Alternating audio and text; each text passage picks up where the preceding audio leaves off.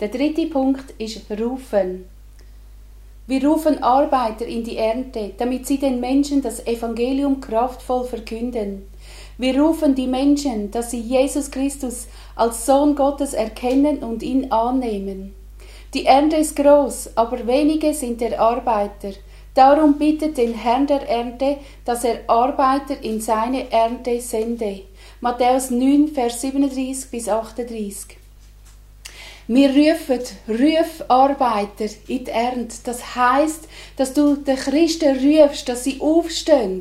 Und das kannst du so machen, indem du sagst, Christen stehen auf. Stehen auf, schüttelt Menschenfurcht ab, werdet kraftvoll und mutig. Geht und verkündet das Evangelium. Verkündet es überall, wo ihr seid. Verkündet es in den Städten, in den Dörfern, auf dem Land, auf den Bergen. Verkündet das Evangelium in den Schulen. Überall, wo ihr seid. Und spricht das aus. Ruft den Menschen, ruft ihnen, dass sie das annehmen der Auftrag, wo jedem einzelnen Christ gegeben ist. Und dann rufst du den Menschen, die Jesus noch nicht kennen. Heb sie vor Augen und red ihnen zu. Und da gibt es auch einen Bibelvers und natürlich mehrere. Einen lese ich dir, Epheser 1, Vers 18. Er gebe euch erleuchtete Augen, damit ihr erkennt, zu welcher Hoffnung ihr von ihm berufen seid. Und dann sprichst du Menschen zu.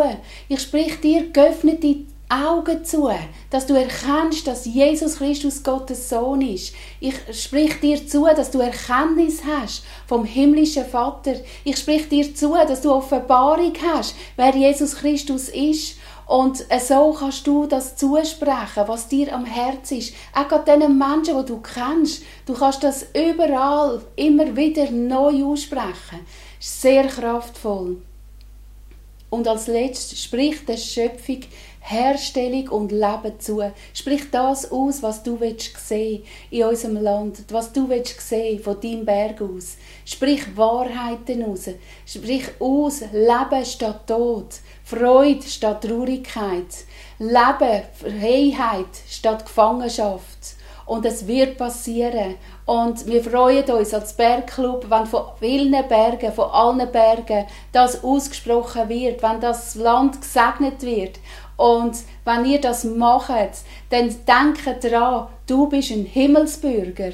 Du bist ein Botschafter vom allmächtigen Gott, der, wo Himmel und Erde geschaffen hat. Und in seinem Namen redest du und es passiert. Bist gesegnet in deinem Auftrag.